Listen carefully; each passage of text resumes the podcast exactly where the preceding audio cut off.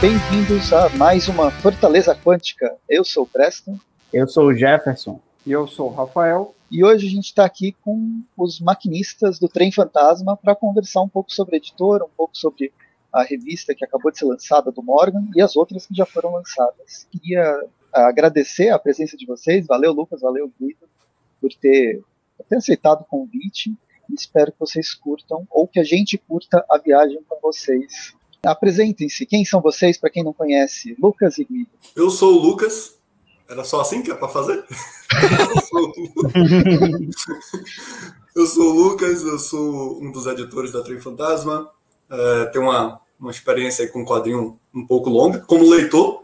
Né, e como editor, a gente tem se aventurado juntos desde a época do Quadra Quadro. Era um, um trabalho mais de fã ali, de querer divulgar, de fazer um site, e que acabou é, trazendo o TIC do Giancarlo Berardi do Ivo Milado para o Brasil e publicamos uma antologia internacional de quadrinhos que era Máquina Zero, com artistas aí do mundo inteiro. A gente trouxe gente da Costa do Marfim, gente da Croácia, né, artistas renomados e artistas iniciantes também. E ali a gente pegou gosto nesse negócio de trabalhar com quadrinhos, viu que era possível. Eu costumo dizer que era uma época que hoje a gente tem um bocado de editor aí na, no Catarse, editora que surgiu menores aí do que as tradicionais. Quando a gente iniciou essa brincadeira, que o quadra a quadra era mais disso mesmo, uma diversão, a gente estava brincando de falar sobre quadrinhos ali. Quando a gente iniciou isso, só tinha gente. Era tudo mato, de fato, né? Não tinha só tinha Panini, Mitos, Devi, as editoras tradicionais, né? Não tinha uma, uma editora que ó, tá iniciando.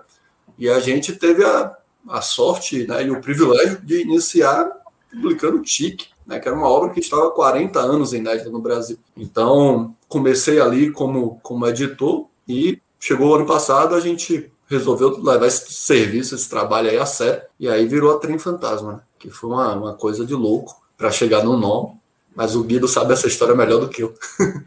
Então tá, olá pessoal, eu sou, sou o Guido, sou um dos maquinistas, como vocês comentaram. Nós somos cinco, na verdade, né? Eu, o Lucas, o Marcelo, o Sérgio, o Lilo e mais a Indira, que é a nossa sexta integrante, que é a nossa designer. Nos juntamos aí desde a época de Quadra Quadro e passamos um tempo se comunicando, mantivemos a amizade e tal, até que no ano passado a gente resolveu começar essa editora nova, que é Trem Fantasma, de maneira profissional, publicando títulos licenciados por enquanto, né, como o Lucas comentou, que é como a gente tinha feito lá no, na época do quadra quadro com o TIC, mas também visando publicar outros títulos que a gente ainda não anunciou, mas quem sabe a gente fala mais um pouquinho aí na live hoje. Eu vou para maciar, começar devagar essa roda viva com vocês dois. Começar perguntas básicas, né, sobre vocês como fãs quando vocês começaram a ler quadrinhos? Qual o gênero preferido de vocês? Bom, essa é a resposta que eu gosto de dar, é 100% verdadeira, mas depois eu mando para meus pais assistirem que eles ficam orgulhosos. Porque eu comecei a ler quadrinhos com os quadrinhos deles, né? Desde pequeno eles me passavam Tintim, Luke Luke, Asterix, que eram deles, que eles liam na, na juventude, tinham guardado, tinham muito, guardado muito bem. E, e, nessa época, quando eu era pequeno, ler Tintim, depois assistia na TV, é, foi uma coisa que me cativou muito. E aí eu comecei com quadrinhos franco-belgas, né, assim, europeus em geral. E conforme fui crescendo, depois fui lendo super-heróis, fui lendo outras coisas. E aí nunca mais parei, fui leio quadrinhos do mundo inteiro, né? Tive fases que lia mais um, mais outro, mas hoje em dia leio de tudo graças a esse berço de ouro aí que eu tive. Eu tenho uma, uma trajetória com, com quadrinhos um pouco parecida com, com do Guido. Quase sempre dou o exemplo aí que meus pais me ensinaram com ler quadrinhos. Meu pai, principalmente, me alfabetizou em casa com três anos. Né? Eu, eu brinco dizendo, eu perturbo ele quase sempre nos encontros de família, que é o único motivo de orgulho que ele teve. Foi que com três anos eu li no mercado uma frase que tinha lá: compre o presente do seu filho. E ele se orgulhou, ele só funcionou a leitura aqui, ensinar a ler quadrinhos. E eu cresci lendo quadrinhos nessa mesma escola, né? Na verdade, era Tintin, Asterix, que meu pai já colecionava e tinha lá, e eu li Corto Maltese pequenininho, né? Meu pai tinha e simplesmente pegou lá e falou: vai ler Corto Maltese, vai ler isso tudo. E aí depois eu, acho que como todo mundo, né? Pelo menos a galera aqui que, que curte de quadrinhos, acabei enveredando para os super-heróis lá e fiquei viciado na época.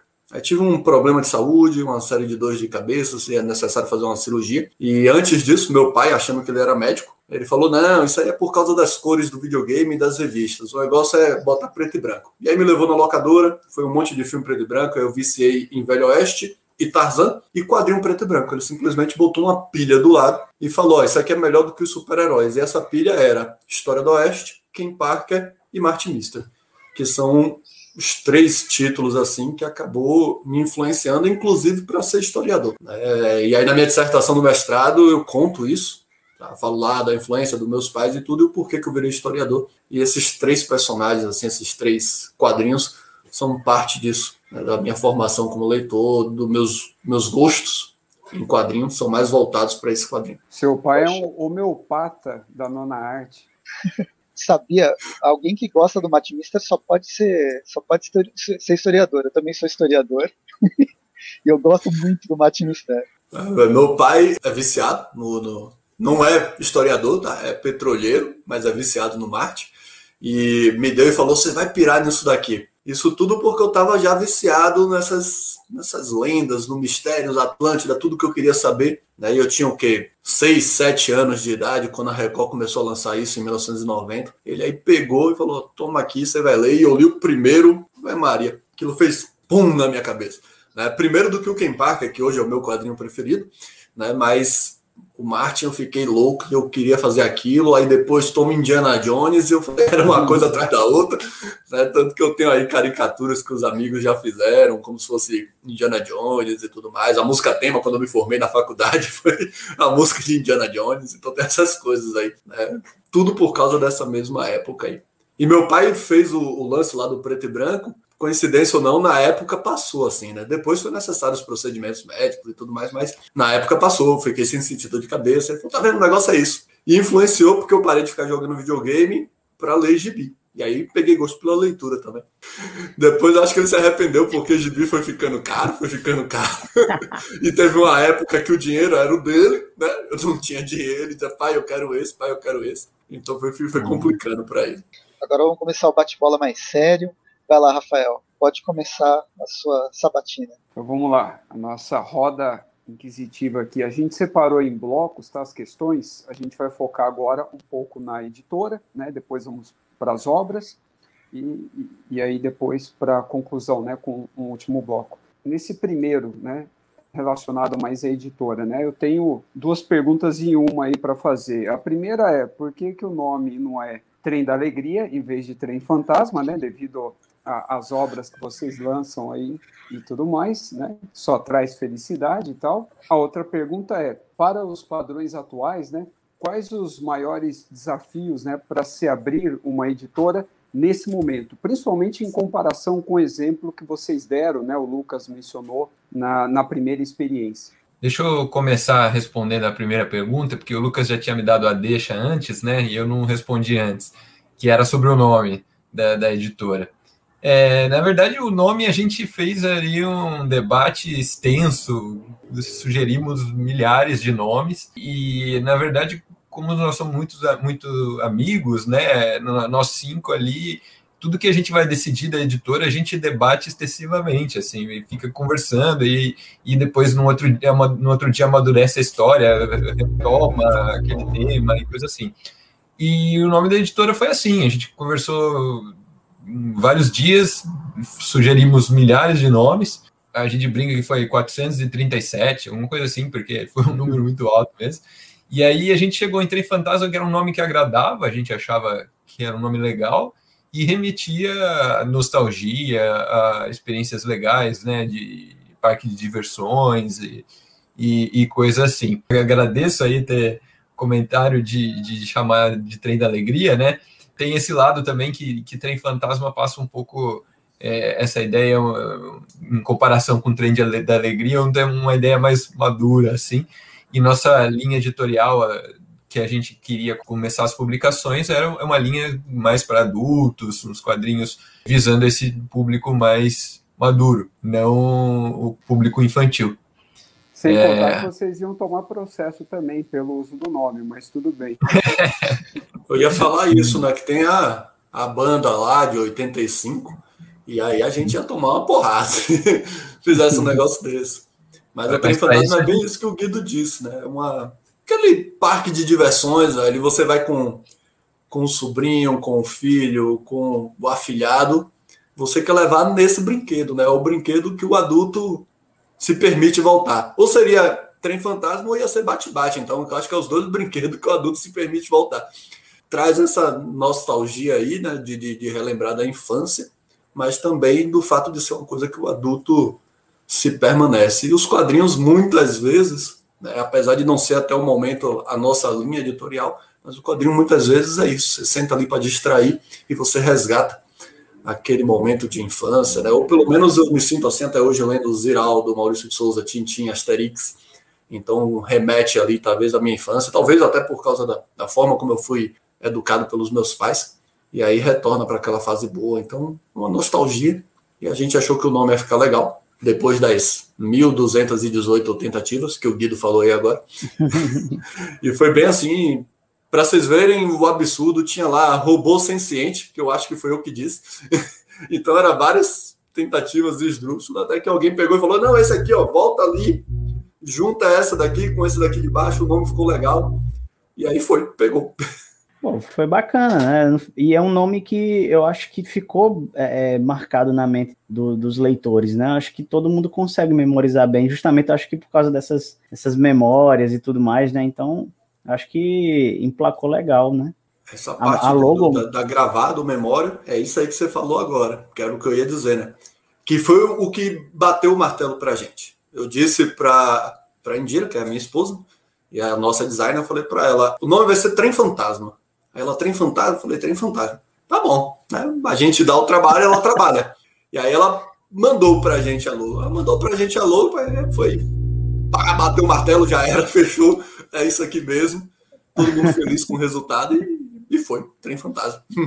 mesmo que não tivesse batido o martelo com relação a logo, cara. Aliás, acho que quando vocês receberam a logo, não tinha mais o que pensar, né, velho? Ficou muito boa, ficou muito boa mesmo. Para os padrões atuais, né, quais os maiores desafios, né, para se abrir uma editora agora?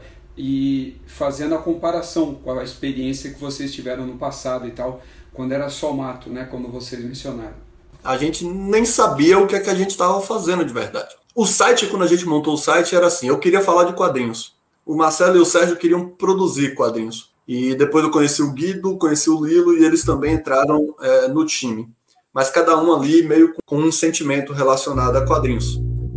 E aí veio o TIC em 2013 e mesmo assim ainda era um negócio do o que, é que a gente está fazendo, sabe?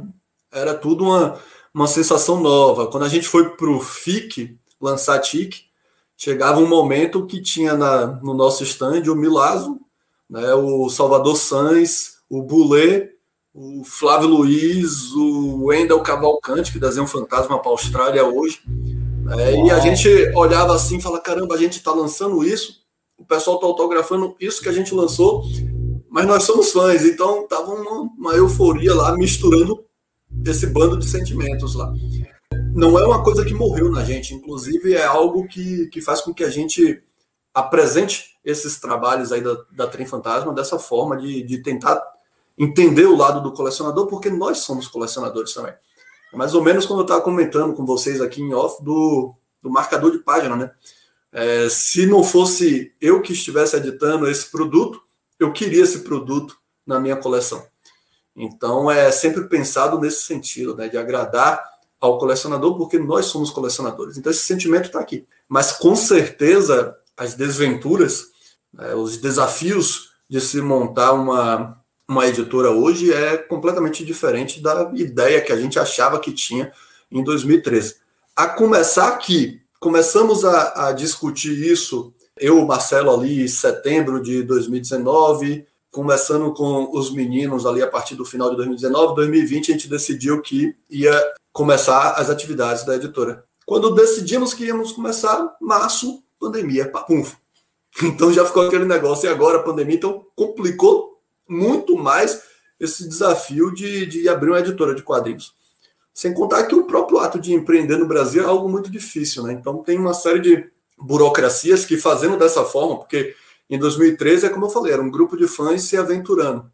Agora fazer da forma certa, tudo legalizado, né, todas as partes burocráticas chatas sendo cumpridas, o desafio é muito maior. O risco é muito maior. Mas também a gente está descobrindo que, que, que, o prazer também é maior, né? Porque a gente trabalha e começa a ver o resultado, o que é um resultado diferente daquele de 2013, que era um resultado mais de fãs alegre pela, pela coisa que estava acontecendo. Agora nós temos um resultado que agrada a nós, empreendedores, nesse sentido, e também o lado fã. Então, tem uma série de desafios, mas também tem um, um prazer duplo retornando. Deixa eu só complementar rapidinho o que o, que o Lucas falou. Ele falou bastante das diferenças ali, do desafio, mas tem uma diferença que, que faltou, né? Que é também o que levou a gente parar de publicar naquela época, né? É, ele falou que a gente levava as coisas mais como fã e tal, mas é, tem um motivo grande que nos fez não dar esse passo naquela época, no espaço de profissionalizar, né? Que foi que na época era muito difícil vender quadrinhos em larga escala, assim, digamos, né? Difícil a distribuição, é, as nossas vendas, a maior parte eram feitas em eventos, né, no FIC, na época não tinha nem CCXP, né? A gente até vendia alguma coisa pela internet, a gente tinha no nosso próprio site a, a seção de loja, né? Mas era uma coisa inexpressiva, né? Não tinha Amazon ainda, não tinha esse costume de se comprar quadrinhos pela internet. Se comprava muito pela banca, em eventos, e vira mexe, falando por mim, né? Na época eu comprava assim uma, duas vezes por ano tá na Comics, é, Comics Bookshop, lá no site, é, para internet só. Então, naquela época era muito difícil escoar o teu estoque, né? E, e, isso às vezes nos, isso era uma das coisas que nos desanimava lá naquela época, porque é, lançava um, uma obra, tinha escoamento muito rápido no, no evento, era muito legal, pô, já esgotou, queria que vocês tivessem feito uma tiragem maior, mas pô, a gente vai pagar um, um estoque para manter essas obras durante vários meses no ano, esperando o próximo evento. Não era algo viável. E aí, hoje em dia, isso foi uma das coisas que mudou, né? Hoje, hoje em dia é viável se vender pela internet. Tem os desafios de se fazer, né? De logística, de, de marketing, de divulgação, de pagar para a loja que você está vendendo, ou catarse, enfim mas é, é, viável fazer. E isso foi uma das coisas que animou a gente a, a dar esse passo profissional com a Trem Fantasma. Bem lembrado, Gui. E também o, os avanços tecnológicos na área de, de, de, impressão, né? Uma das coisas que a gente rodou metade do, do país mandando e-mail para imprimir tique na época e acabava se cobrando muito caro, fazer as chapas, tudo, e mais o frete para enviar para o Nordeste, né? Porque estamos aqui no a sede, né? Eu morava até em Salvador na época ainda, agora estou morando em Vitória da Conquista, que é interior da Bahia, mas morava em Salvador e era tudo impraticável. Tanto que a gente imprimiu em Salvador, TIC. E hoje a gente, por mais que tenha tido um aumento absurdo aí dos custos de impressão por, devido à pandemia, né, a falta do, dos materiais ali, das matérias-primas, é, mesmo assim, naquela época era um, um Deus nos acuda para a gente procurar, achar onde é que vai ser impresso. Tanto que numa questão de dois anos, quando a gente fez a máquina 02, o cenário já era um pouco diferente. As pessoas já estavam utilizando mais catarse, então já começava com, com uma nova perspectiva. E ao mesmo tempo que essas dificuldades apontadas pelo Guido fez a gente parar, essa melhorazinha nesse período de dois anos é o que manteve acesa esse sentimento na gente, que fez a gente reprogramar tudo e aí a partir de 2019 voltar a conversar sobre isso, 2020 a Trim Fantasma inaugurou. É, e, e, vale falar que parar no sentido coletivo, né? Porque o Lilo e o Marcelo são autores, é, eles têm os trabalhos deles independentes, que eles nunca pararam, né? Publicaram esse tempo todo de maneira independente ou por editoras, enfim. Eu falo, digo que a gente parou ali entre Quadra Quadra e Trem Fantasma no sentido coletivo, nós, nós cinco. Né? E ainda foi aquele negócio de não ter uma produção é, contínua, né? Mas lançamos o Never Die Club, do Marcelo em 2015, 2017, 2019. É, vencemos lá o HQ Mix de melhor publicação original com La Dançarina em 2015 e melhor roteiro, que o Lilo venceu é, em 2015. Então teve essas, esses pontos isolados assim e a gente manteve acesa essa chama. Então houveram publicações, mas ainda não, era possível fazer isso de forma profissional, né, principalmente estando no Nordeste aqui. Né?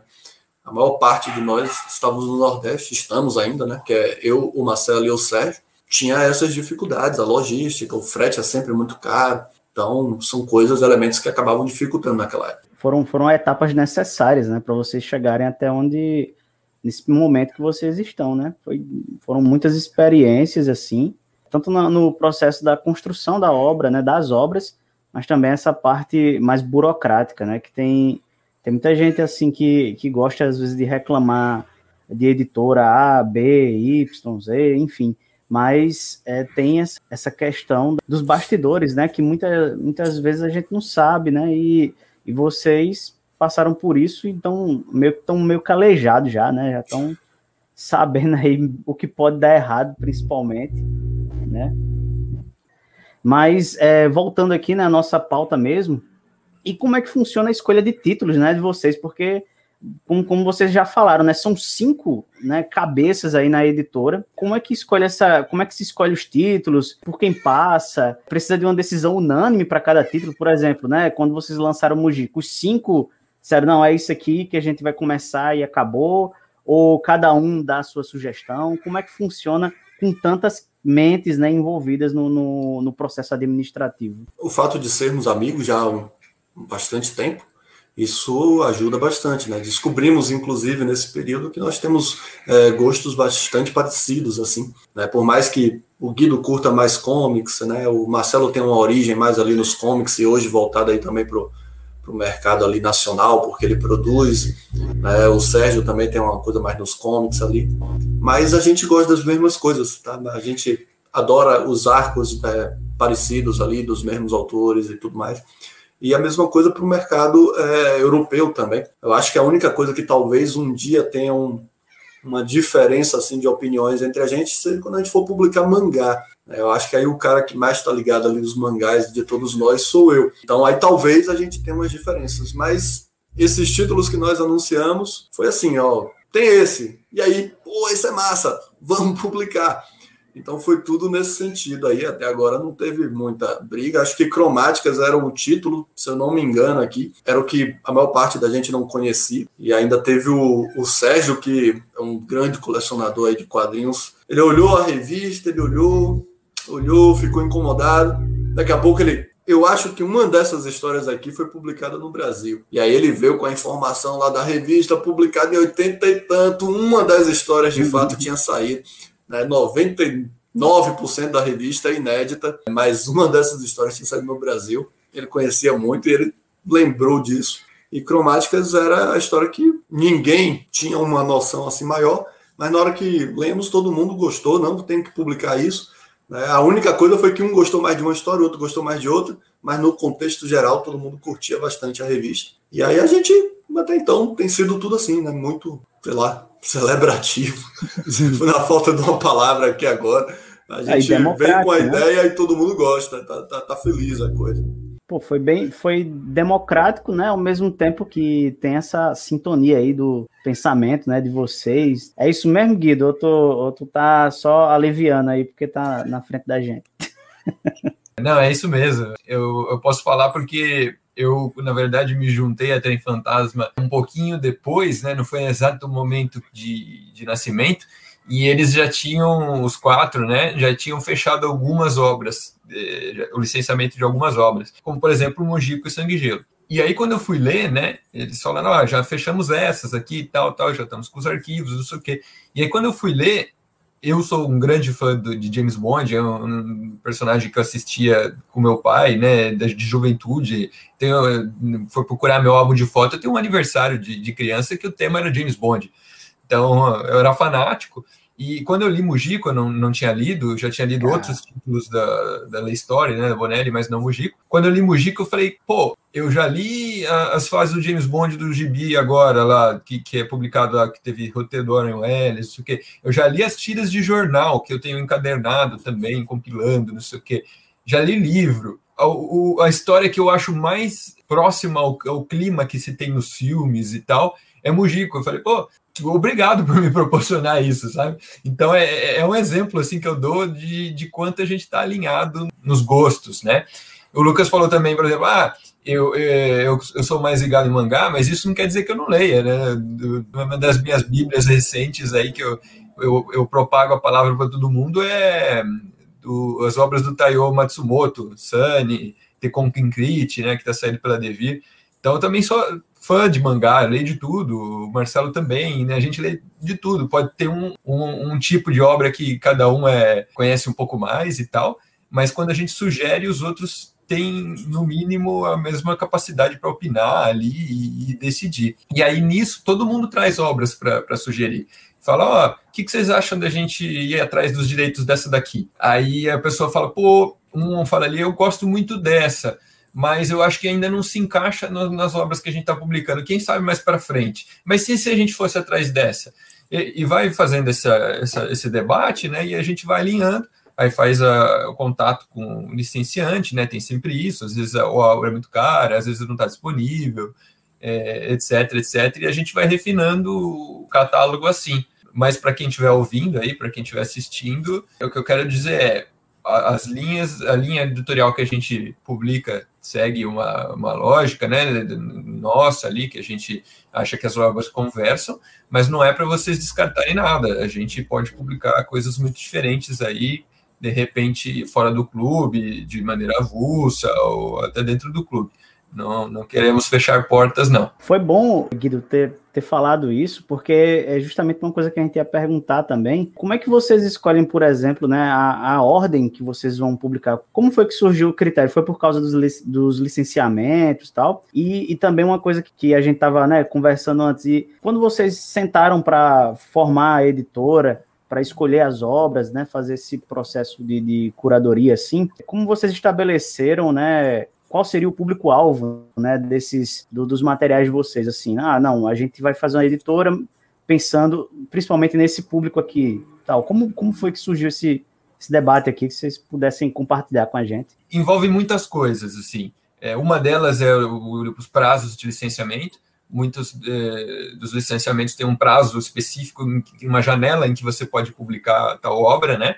Às vezes é, esse prazo é curto e você não pode enrolar muito, né? Colocar lá para frente no teu cronograma. Outro que no nosso modelo, né, de, de negócio que envolve um clube de assinaturas, onde a gente entrega gibis todo mês e, e dá diversas vantagens. Uma das coisas que a gente inclui é, são brindes, né? Pôster, é, sobrecapa, marcador de página essas coisas todas precisam também ser desenvolvidas, demora para produzir e tal. Então tem obras que a gente vai fazendo as coisas meio em paralelo, mas tem obra que vai terminando antes, né? Dependendo do quão elaborado é o brinde e tal. O Morgan, por exemplo, teve um pôster exclusivo que a gente fez com uma ilustração do, do Jefferson Costa.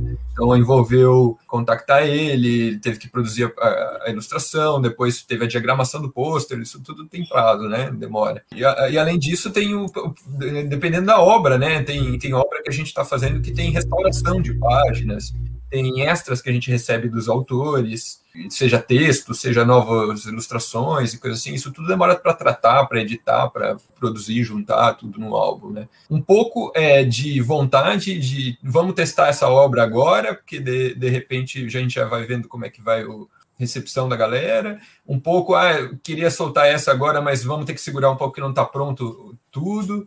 Então, tem, várias coisas envolvem aí. Mais ou menos isso mesmo que o Guido diz. Uma parte da. Acho que o que mais acaba pegando para a gente é o, os prazos. Tá? A gente assina contratos, tem contratos que é de dois anos, três anos, cinco anos. Então, aqueles que têm um acerto, urgência para sair, tanto que a gente assinou o contrato com Mujico e Sangue Gelo antes mesmo de, de anunciar a editora e tudo mais. E aí veio a pandemia, a ideia era lançar um em março e o outro em outubro, mas aí veio a pandemia, a gente acabou atrasando algumas coisas e anunciamos a editora finalzinho, né, setembro por aí, é, anunciamos a editora, colocamos Instagram no ar, site e tudo, e quando a gente viu, a gente tinha que publicar, por isso saiu as duas juntas, né, a gente falou, agora vai ter que ir. Né? Então foram as duas juntas porque era que estavam mais ali urgentes na, cumprir o nosso, o nosso contrato ali com eles também. Né? O Guido falou aí dos brindes, eu me lembrei de uma história engraçada que eu estava respondendo no, no Instagram. Teve um cliente, não um leitor lá, mandou para a gente falou: e aí, o Morgan vai vir com bookplate autografado? Eu falei, rapaz, essa tá difícil. Essa aí, só se a gente for ter que conversar com os espíritos aí e pedir para alguém receber o Hugo Pratt. Tem que rolar uma mesa branca aí. Eu, eu, não tem nada a ver com o fato da ordem de, de quadrinhos que a gente lança, né? mas eu me lembrei porque realmente é uma coisa difícil essa parte da produção dos brindes e, e fazer o, o, material assim. A galera recebe essa linha do tempo aí de Mujica e Sangue e Gelo, mas na verdade não sabe o, o pau que foi, né? Eu trazendo as informações, pesquisando ali os fatos históricos, a esposa ali diagramando tudo direitinho. Quando tá pronto, o massa, né? A gente recebeu elogio dos próprios autores envolvidos. O Frizenda colocou isso nas redes sociais dele e a galera na Itália, oh, quero isso aqui na Itália, como é que faz? Não sei o quê. Então teve uma galera que ficou encantada porque é um material 100% nosso. Não, não, não vem nada da Itália. Na verdade, os caras mandam a revista, falam, olha, diagrama aí. Então, tudo isso que a gente vai criando, né, pensando no colecionador, né, novamente aquilo que eu falei, porque nós somos colecionadores, tentar pensar algo que a gente gostaria de ter aqui. E aí a gente tem esses dois marcadores que, na verdade, ia ser uma publicidade a gente ia colocar no Instagram. Eu tive a ideia, falei assim: ah, vamos fazer isso aqui no Instagram. Divide em quatro postagens e no final a pessoa vai ter a linha do tempo completa. Só que aí mandei para o Marcelo, falei: olha para isso aqui, vai ficou sensacional. Ele aí respondeu: a gente vai ter que fazer alguma coisa com isso. Aí eu falei: então vamos fazer um marcador de página. Na minha cabeça era a única coisa que dava por causa do tamanho. Só que quando a gente pegou o tamanho tradicional de marcadores, não cabia. Aí a gente teve que fazer ele grande desse jeito inclusive, para que coubesse. E mesmo assim, cortamos algumas informações, tiramos ali algumas imagens. O material completo vocês veem lá no Instagram da gente. No Instagram a gente colocou as imagens como elas foram concebidas logo no início. Porque até isso passa pelas mudanças. Né? A imagem, a arte estava pronta. Mas na hora de mandar para a gráfica, olha, tem que refazer porque não cabe. E aí foi refazer em cima da hora tudo. Vocês conseguiram é, ainda chegar à qualidade do material, né, à qualidade das duas obras, e por elas terem sido lançadas ao mesmo tempo, né, você não ter a opção de comprar separadamente, o que era positivo até no começo, vocês conseguiram chegar num valor, né, no lançamento, no financiamento assim, bem, é uma coisa bem acessível, né, bem, bem difícil de, de se conseguir hoje em dia, né? Essa é uma das coisas que a gente tem quebrado a cabeça, né, para chegar na ponta do lápis tudo. Marcelo é o homem das contas, inclusive, é ele que fica lá quebrando a cabeça, é isso aqui que vai ter, isso aqui que vai ter. É, a gente pega orçamentos e sai destrinchando isso tudo para chegar num valor que a gente saiba que é possível, né? A gente sabe que a gente vive num país que a economia não está essas coisas todas, o poder aquisitivo está baixando, então na hora de cortar alguma coisa, a gente sabe que o quadrinho vai ser aquilo que vai ser cortado, né? O supérfluo vai ser cortado. Então é tentar deixar o mais próximo possível né, da realidade do cliente, da, na realidade dos nossos colecionadores, onde eles possam é, comprar aquilo sem que acabe onerando o orçamento das pessoas. Então foi muito pensado nesse sentido também. Né? E o fato do próprio clube de assinatura. A gente tem direto pessoas que perguntam lá, e aí, quando é que vai chegar na Amazon? E aí, quando é que vai chegar em outras lojas virtuais? E, na verdade, as pessoas não estão entendendo que é no clube de assinatura que os benefícios acabam sendo maiores. Fora a própria questão dos brindes que o Guido pontuou ali, que são exclusivos do clube de assinatura.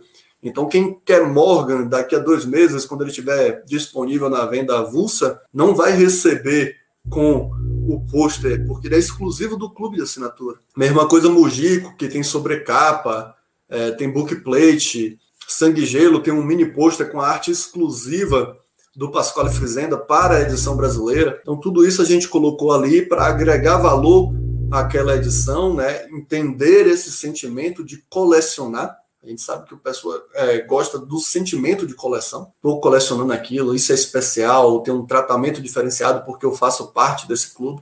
Né? E esse é o nosso sentimento de fazer com que vocês se sintam parte de algo que é realmente exclusivo e pensado para vocês. Então passa por todas as etapas, desde o preço final até a concepção dos brindes, sempre pensando no colecionador. Né? Que seja, olha, eu faço parte do clube do trem. E aí sempre vai ter vantagens ali que não vão ser encontradas quando estiver disponíveis em outras lojas. Por isso a exclusividade de 60 dias para que esse produto seja exclusivo ao assinante. Então até isso foi pensado. Olha, não adianta colocar em outro canto. A gente sabe que uma série de editoras aí passam por essas críticas de que tem um preço X no lançamento e depois vem uma promoção tal que deixa aquilo maior. A nossa ideia é tratar o cliente, o assinante, o membro do clube do trem com essa exclusividade, para que ele também sinta né? Ele tem essa sensação de que aquilo é feito para ele. essa sobrecapa ideia, exclusiva, né? né? O Pedro Mauro, que dedicou um tempo dele produzir essa arte, né? e está exclusiva para o Brasil. Os extras dessa edição não saíram em nenhuma outra versão no mundo, ou seja, nem na Itália, onde ele foi publicado, né? na Croácia, que saiu agora também, ou seja, essa edição ela é única. É uma edição definitiva do Mujico. Vocês podem mostrar agora para os italianos também, com marca-página marca aqui. Teve um, um italiano que ele postou no, no Instagram dizendo: Bonelli, ó, o Brasil tá mostrando como é que faz. Eu falei, ô, é, tá, da Bonelli, talvez uma das maiores editoras de quadrinhos do mundo, uma das mais tradicionais, que só tem material de excelência, e o cara posta um negócio desse, né? Eu, eu gostei, né? Eu dei print na tela, guardei comentário comigo, tá? Estou colecionando os comentários da galera aí por fora. Tava, tava pensando, assim que vocês lançaram o site, e vocês falaram quais eram as próximas. Teve sete possíveis lançamentos, na verdade, sete lançamentos que iam ser organizados né, nos, próximos, nos próximos meses. Começou com o Gico e com o Sangue Gelo. Por que Bonelli? Qual foi essa, o critério de escolher a Bonelli antes, ou intercalar ele no meio para conquistar os bonelianos no meio do, da viagem do trem. Olha, vou começar essa parte, só um, um tiquinho, Guido. Que o Guido falou mesmo, ele chegou depois, a gente já tinha os direitos disso. Uma conversa com o Marcelo, ele perguntou: e se a gente fosse encarar de novo, o que é que você publicaria? E eu falei: ó, Sangue e Gelo, por causa do Frizenda, eu sou apaixonado pela arte do Frizenda. É, a gente teve a experiência de publicar uma história curta dele na Máquina 02 na Máquina 01 ele concedeu uma entrevista, algumas artes originais dele para que a gente colocasse lá né, uma sessão extra da revista. Então já tinha essa, esse contato, essa conversa diretamente com ele.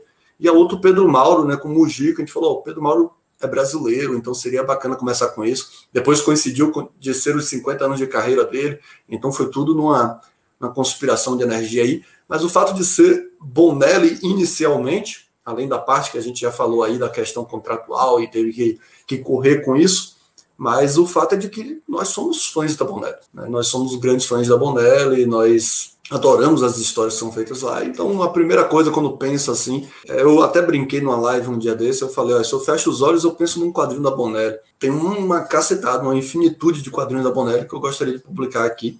E a gente está tá negociando, está correndo atrás dos quadrinhos da Bonelli, porque são excelentes. Né, apresentam sempre boas tramas, bons roteiros, desenhos belíssimos, né, artistas que não tá nos quadrinhos ali do mainstream, né, não tá fazendo aquele negócio rápido, aquele fast food.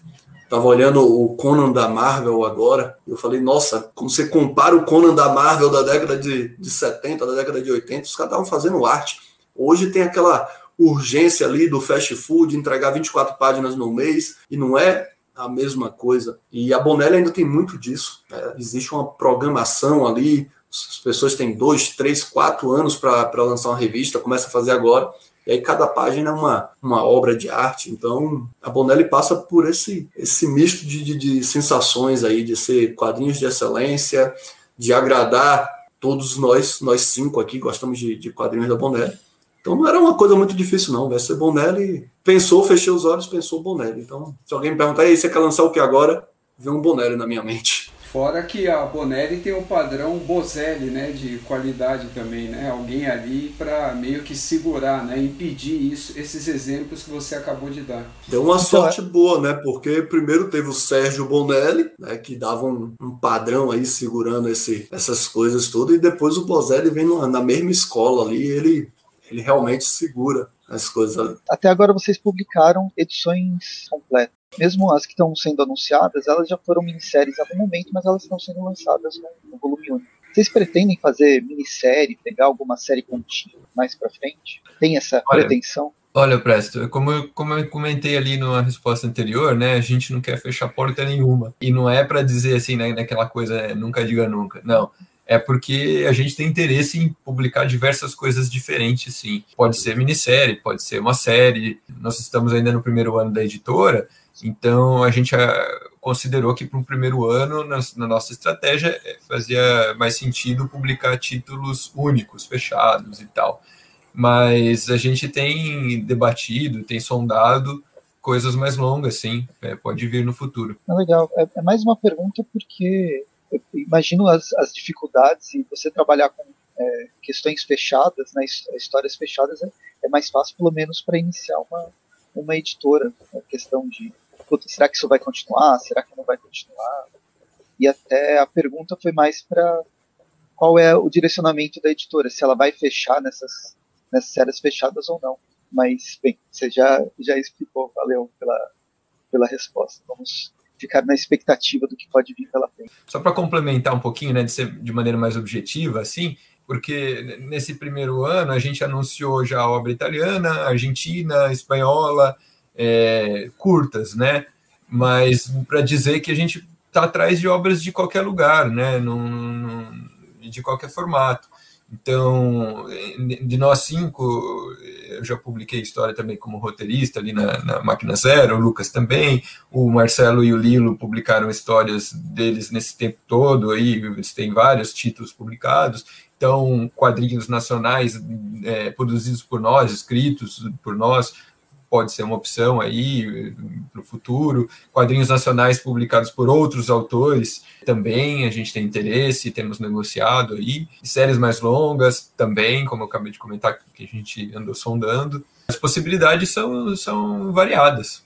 Existem também as questões gráficas, essas coisas, né?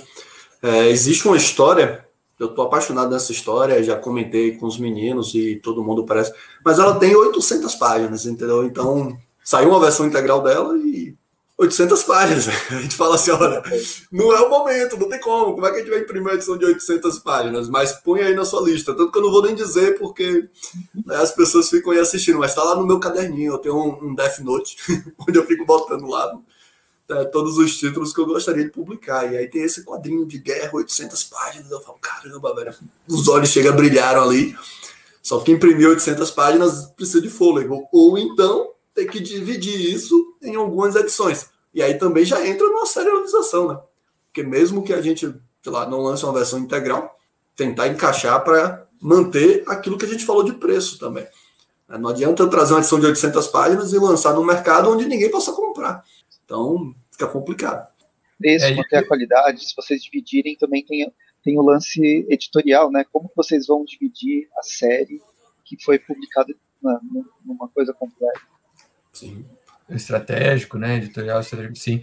É, e eu até queria aproveitar, deixa só para agradecer né, o comentário do, acho que foi do, do, Rafael, que é um feedback legal aí que o preço tem agradado, né, em relação ao produto, custo-benefício aí, que a gente tenta fazer esse, esse balanço, né, porque muito se fala, muito se critica que hoje em dia também as obras têm saído com muito luxo, obras que não mereçam tanto, coisa assim, mas ao mesmo tempo a gente sabe que colecionador, a gente é colecionador, né, é, lida com espaço e, e os gibis né, de produção mais simples aí, de capa mole, página, papel mais simples, são os primeiros que vão quando você precisa abrir espaço para outras coisas, né?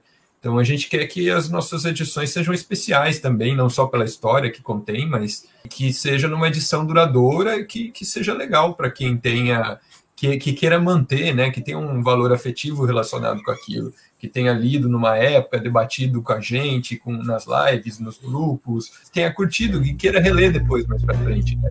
A gente tenta fazer um pouco esse, esse balanço aí na produção editorial e, e no preço para praticar, né? Uma coisa os nossos leitores podem ter certeza, né? A edição definitiva para a gente, a edição de luxo, não é capa dura apenas. Tá? A gente corre atrás de dar um, trazer um material que vai enriquecer essa obra, né? Vocês já chegaram num padrão de qualidade com as duas anteriores, que são a edição né, em capa dura, né, o papel, esse, o pólen, né, é, esse amarelado aqui, de uma gramatura bem considerável, né, extremamente considerável, e um material leve, além de ser agradável de manusear e de se ler, ele é extremamente leve. Aí vocês com o Morgan conseguiram algo mais leve ainda, né? Eu não sei se é pelo é, número de páginas, por ser um pouco menor, mas é, é algo extremamente assim agradável, né, de ser manuseado. Então, para mim, no caso, essa questão da escolha do papel é só acerto, porque eu não sou fã de coucher. Tem colecionador que gosta e tal, eu não sou um deles. entendeu? É justamente por isso que eu fiz o comentário. Pelo, pela capa, pelo miolo, o, o, valor que vocês chegaram né, no preço final de lançamento para duas edições simultâneas, então foi algo realmente assim que me impressionou bastante. Não só a mim, né? Por esses motivos aí. É, nós somos colecionadores também e tem esse fato de cresci né, em Salvador a minha vida inteira, o Marcelo, o Sérgio estão lá também. A gente tem edições que o coucher grudou e a revista virou um bloco. Dá para construir uma casa lá, você sabe, as páginas não soltam mais. Tem revista que, para tentar abrir a página ali, você forçava e acabava rasgando. Então, o papel, é, apesar da gente ter publicado a Máquina 02 nesse mesmo papel, que foi o Pollen, ainda assim foi uma surpresa, né? Quando a edição chegou, quando o Mujic e o, Morgan chegaram, eu fiquei impressionado. Eu acho que eu comentei umas 10 vezes, porque eu não acreditava. Eu falava, não, tá muito leve, tem alguma coisa estranha aqui. E aí já fica a brincadeira para vocês, né? Olha, reserva um espaço na estante, faz assim um cantinho da Trem Fantasma, não vai nem pesar na prateleira e vocês vão ter gibis pesados, de qualidade, né? O peso dos autores, o peso da própria obra em si. Mas o papel, a impressão vai permitir ficar uma, uma coleção bonita na estante de vocês. E aí, assim, né, velho? É, como a gente já comentou antes, vocês meio que já, já também falaram um pouco, né?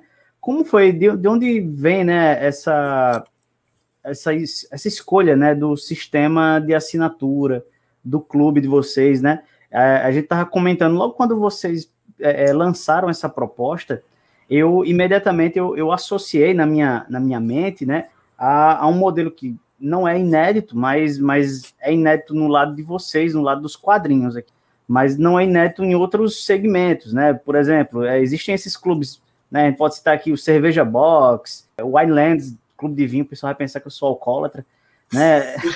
tag. Mas tem Cita a tag, um de né? livro aí, velho, para aliviar a. É, tem a tag, tem a tag também, né? Então, que é, utiliza um sistema parecido, para não dizer idêntico, mas devido a, ao material ser outro, né? Claro, né? Mas é, é, esse sistema de fidelidade. Mas assim, como vocês tomaram essa decisão de sair fora da, da linha, né? Tem duas coisas assim que mais importantes, né, que envolvem esse modelo. A primeira, que é mais fácil de, de o pessoal deduzir e relacionar com os outros exemplos que você citou, que é que esses modelos é, de clube de assinatura, eles propiciam um conforto para quem assina e tal, que é muito interessante, né? Eu, por exemplo, sou assinante também da Wine, de clube de vinho, e que é legal porque eu confio na curadoria deles, eu acho que eles escolhem bem e tal, e eu poderia comprar vinho todo mês ali, escolher e tal, né? mas acaba que você tem que ir no supermercado ou tem que passar um tempo no site do supermercado lá fazendo compra e tem que dar um pedido mínimo para entregar em casa e enfim tem essas séries de coisinhas que eu acabava não comprando. Aí um mês eu ia lá comprava o outro não e ficava e puxa queria ter um vinho para tomar aqui mas acabou tudo agora com com o serviço de assinatura eu recebo ali na comodidade e tal. Então teve um pouco disso, assim, a gente acha legal esse sistema que se popularizou bastante nos últimos anos e com a pandemia também, né? É, nessa época de pandemia ficou as compras online, né, se popularizaram. Isso foi uma coisa que, que a gente acha, essa é uma coisa que a gente acha legal, né, nesse modelo. Mas a outra coisa que é o mais legal, na verdade, que, que eu acho o grande ponto interessante desse modelo é que você consegue fazer um relacionamento com o público e um pós-venda diferente, né? Do que simplesmente disponibilizar no seu site ou na Amazon, no Catarse, o cara compra, acabou, entrega e, enfim.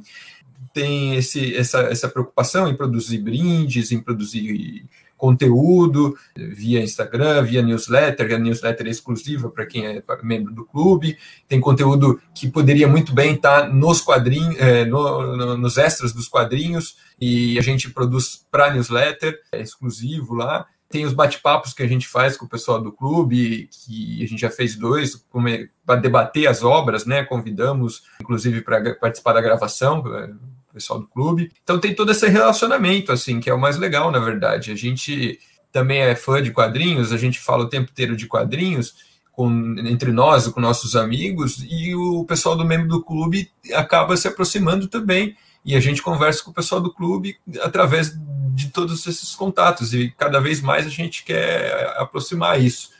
essa é uma coisa que nos parecia legal e a gente está adorando fazer, que é parte desse modelo que a gente escolheu. Já teve clubes de quadrinho, né? A gente teve um recentemente no Brasil, mas nenhum que fosse de obras inéditas. Tá? Então, essa é uma das diferenças aí que o, o Clube do Trem é, aponta. E aí eu estava vendo o Guido falando aí, conversando aqui com vocês, acabei de olhar o celular, não direi ainda, não posso dizer o que, mas fechamos o contrato da nossa primeira obra fora do clube. Então já fica a galera atenta aí de que vai ter né, obras que a gente vai publicar fora do clube. E fechamos agora o primeiro contrato. Então, papo, primeira notícia bombástica aí para vocês. Tá? Diz assim: ah, os meninos não falaram nada de novo. Pronto, o Lucas soltou uma bomba aí. Mas vou deixar vocês ficarem pensando: nossa, o que será que vem por aí? A, a gente ainda não você pode só joga o anzol, né? É, não, não, não, vamos falar nada, mas a única coisa que eu vou falar é que é, é, é, essa deixa aí que o Presto deu é uma boa deixa, até, inclusive. Só isso. Agora. essa, essa foi uma boa. muito boa, muito boa, muito boa. Agora podemos continuar. Essa daí vai entrar para o nosso quadro chamado Fofocas Quânticas, mas tudo bem. A gente descobre. A gente vai especular até lá. Quando a gente anunciar, vamos tentar lembrar de falar, ó, no canal do Presto teve uma dica lá, não sei o que lá atrás. Pois é, assim, olha, o Presto tirou do chapéu dele aquela dali, ele foi tão preciso sem nem saber que ele foi preciso. Bem presto, né? Pois é. Foi. Mas é isso tirou, aí, o, o clube tirou a coisa certa do chapéu dessa vez. Tirou a coisa certa do chapéu. o clube veio muito nesse sentido aí, de, de apresentar também algo diferenciado. E aí, é aquele negócio da gente ficar voltando aqui no papo, envolve muito aquilo de ser colecionadores, de tentar entender o que o colecionador quer, porque era o que nós gostaríamos de ter. Então, a galera que viu a, a live aí do Ken Parker já viu até pela forma como eu falei do personagem, é mais ou menos a forma como eu penso no próprio clube de assinatura aqui. Então, o lado colecionador está presente. Eu acho interessante ele aparecer. Imagino que não, não foi programado, mas bem no momento de pandemia a gente está todo mundo preso na, na, nossa casa, mas de repente tem uma assinatura de um quadro que está chegando em casa. Claro, a gente paga e tal, mas existe todo uma, uma aproximação diferente de se comprar em pré-venda, se comprar em catarse. Eu compro nesses locais, eu gosto e eu acho que é importante isso. Ainda mais com pandemia que não tem evento, coitado do pessoal que vive disso, né? Quadrinho, principalmente o quadrinho nacional mas esse lance do clube ele tem uma aproximação muito, muito interessante. Vou aproveitar, deixa de fazer a propaganda aqui. Aliás, pessoal, vamos aproveitar essa questão de que todo mundo tem que ficar em casa. Incentiva aí teu marido, tua esposa, teu pai que está saindo de casa, assina Trem Fantasma para receber quadrinho e ficar em casa lendo.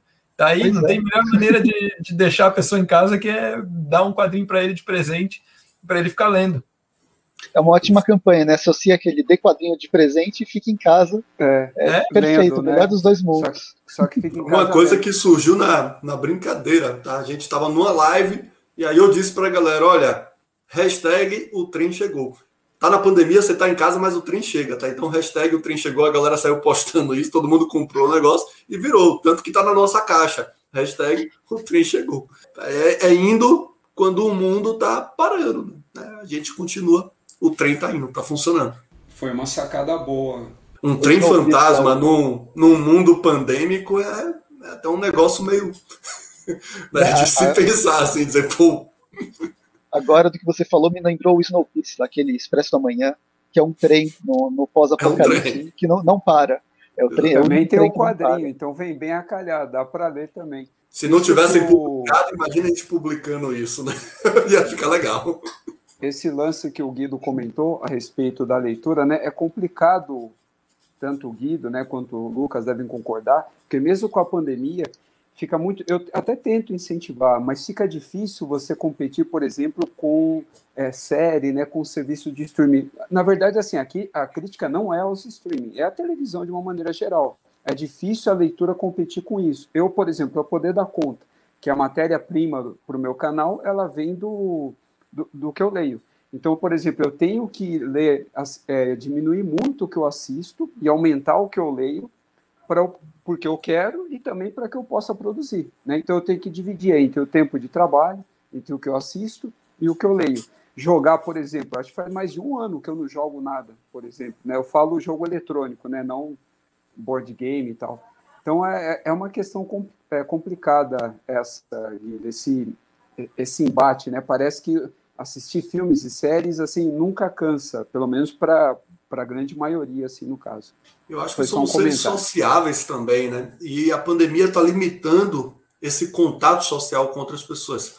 E aí você está em casa, quase sempre com sua esposa, mãe, né, pai, um filme, uma série, você faz junto. Um quadrinho acaba você se isolando, um livro acaba você se isolando ainda mais né, do, do que a situação já está permitindo. Então, muitas vezes as pessoas estão deixando aí de lado. Né? O meu ritmo de leitura, se fosse um período normal, ficar em casa estaria muito maior. Agora, o meu ritmo de leitura está muito menor quando eu estou mais tempo em casa do que qualquer outro momento da história. Que aí você acaba tendo as outras atenções para dar. Mas aí que tá o pulo. Você tá lendo sozinho o teu quadrinho, coisa assim. O, que, que, eu faço muito, né? Quando eu, eu tenho alguma obra com que eu quero ler, eu indico para um amigo, falo, ó, lê aí também, e aí depois a gente debate. É, né, a gente faz muito isso, eu faço isso com meu pai até hoje, como eu falei para vocês, ele que junto com minha mãe me iniciaram, né, com quadrinhos, a gente faz muito isso, faço com minha namorada também, às vezes passo para ela, lê aí eu quero saber o que, que você achou. E aí a gente conversa, né? Tá na conversa o momento de que a gente fica próximo. E, e, no clube a gente quer reproduzir um pouco disso. Não só de conversar com os amigos sobre a obra que a gente leu, mas também propiciar para quem não tem pra, com quem conversar sobre aquela obra, né? Às vezes você compra um quadrinho que só você comprou, e aí, pô, queria que alguém lesse isso para eu saber o que, que achou. É, se eu interpretei legal isso aqui ou não no clube a gente tenta estreitar um pouco isso aí. Vamos cada vez mais, né, propiciar esse debate para a gente ter com quem conversar. Esse formato, eu e o Presto, a gente está tentando fazer, tem dado certo. A gente começou pelo canal dele mesmo. A gente começou um clube de leitura ao vivo em formato de live, né, onde a, a galera lê previamente e aí a gente comenta e lê o comentário da galera e tal, né, estipula o, o, uma data para isso e tal, e tem dado certo. O Jefferson, ele ainda não participou porque ele está esperando a gente começar a ler Júlia, porque daí eu sei que ele vai entrar de cabeça e tal. Mas está sendo uma experiência boa, eu lembrei é, pela sua fala. É, bom, girando a roda da Inquisição, agora eu pergunto, em relação à, à editora né, em si, há um outro diferencial né, de vocês aí, no caso, que é a questão da, das newsletters, né? que sempre traz curiosidades. Eu, pelo menos, recebo toda semana, que eu me lembro, assim, de cabeça, né? Sobre o conteúdo, né, que está em desenvolvimento, além de atualizar sobre as etapas de produção, né, distribuição e assim por diante. De quem foi a ideia sobre o formato, né, e quem elabora esses textos, né, que tem uma pegada bem, como eu posso chamar assim, intimista, né? Fala o pai da criança. É, é são textos bem legais, eles são, eles são complementares, eles não são perdidos, sabe? Às vezes a gente tem newsletter, ou às vezes tem até é, textos dentro de algumas revistas que são publicadas que eles são eles são meio que infantis, infantis no, no sentido que são, são bastante pobres, não tem muito envolvimento. Agora o texto de vocês, tanto dentro das revistas, quanto das duas revistas que eu li, quanto esses newsletters, eles chamam a atenção para a leitura, eles são legais eu gosto muito deles. Por isso, por isso um pouco da pergunta. Ah, fico o, muito o diferencial, Guido, ainda reforçando, é porque assim, a gente assina, tudo bem, a gente recebe informação sobre o andamento da publicação, ó, tá em tal processo e assim por diante. No caso de vocês, é, a gente recebe algum conteúdo, além de informação, além de informativo, algum conteúdo, né? É nesse sentido, é nesse que está o diferencial, mas sem ficar enchendo o e-mail de informações aleatórias também que, que não interessam, entendeu? Para falar um pouquinho da newsletter, eu vou até viajar um pouco aqui na minha resposta, tá? Porque assim, é, eu sou engenheiro, né, de formação, trabalho com isso no, no, na maior parte do dia, né?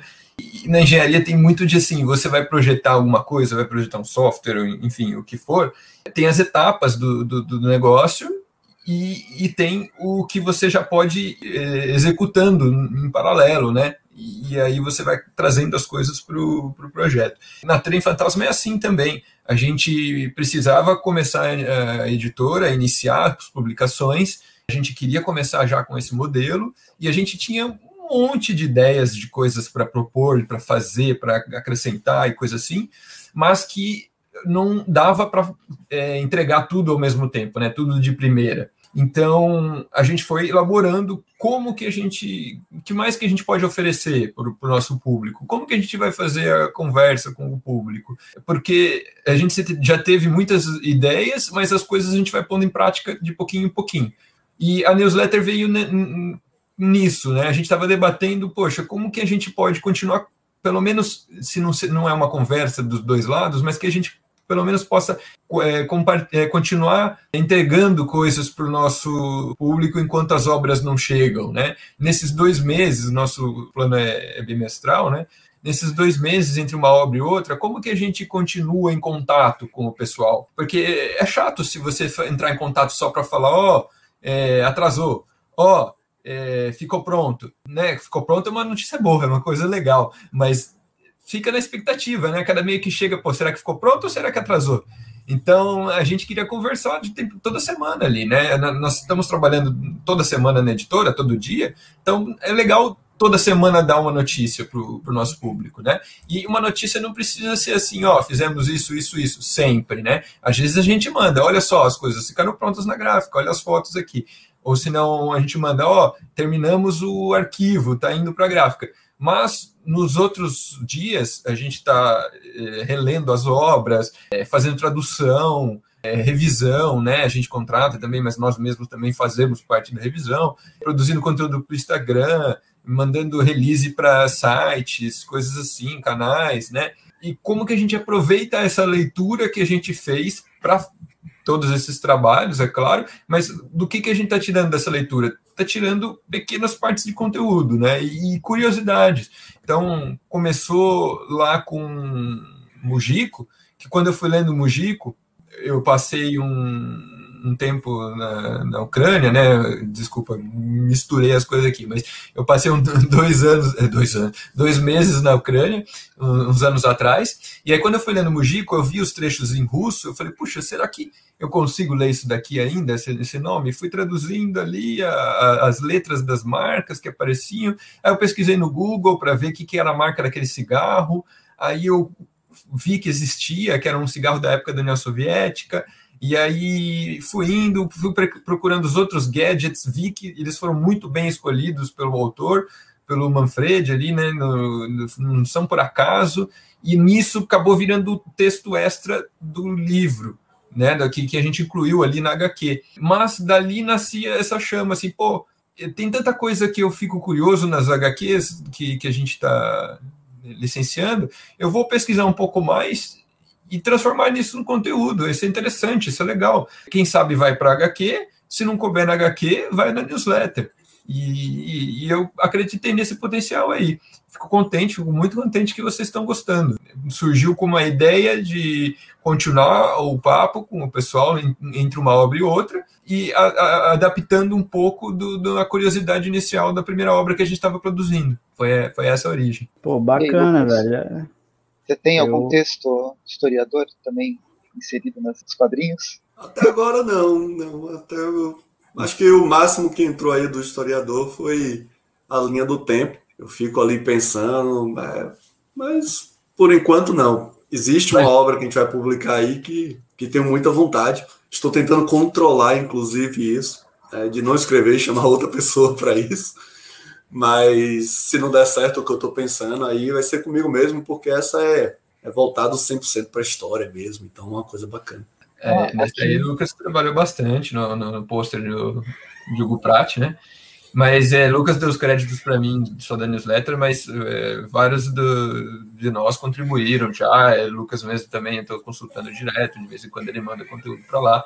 Eu que organizo, sou o maior responsável ali, mas todo mundo tem contribuído. Então, Pode vir textos históricos na newsletter também, maiores, né? Porque alguma coisinha ele já contribuiu. Uma das nossas edições que a gente está trabalhando, ela vai vir com um extra que nossa, é, na verdade, todo o processo de, de, de, produção dessa revista foi bastante difícil. Mas por difícil não quer dizer que não tenha sido prazeroso, né? Também foi bastante prazeroso.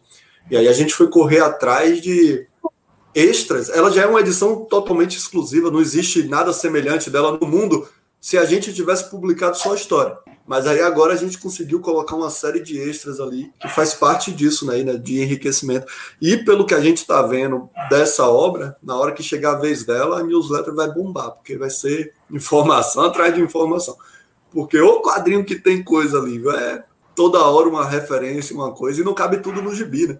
Vai bombar aí a newsletter. O Guido vai trabalhar bastante.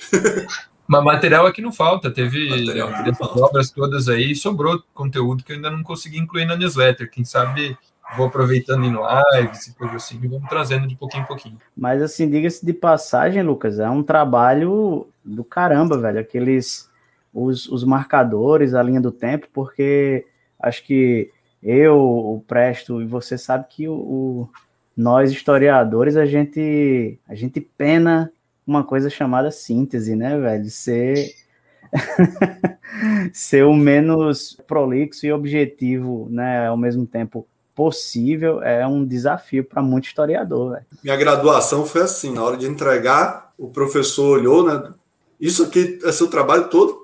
Eu falei, é, ele, rapaz, nem doutorado alguém escreve tanto. Eu entreguei uma de 500 páginas. Pronto.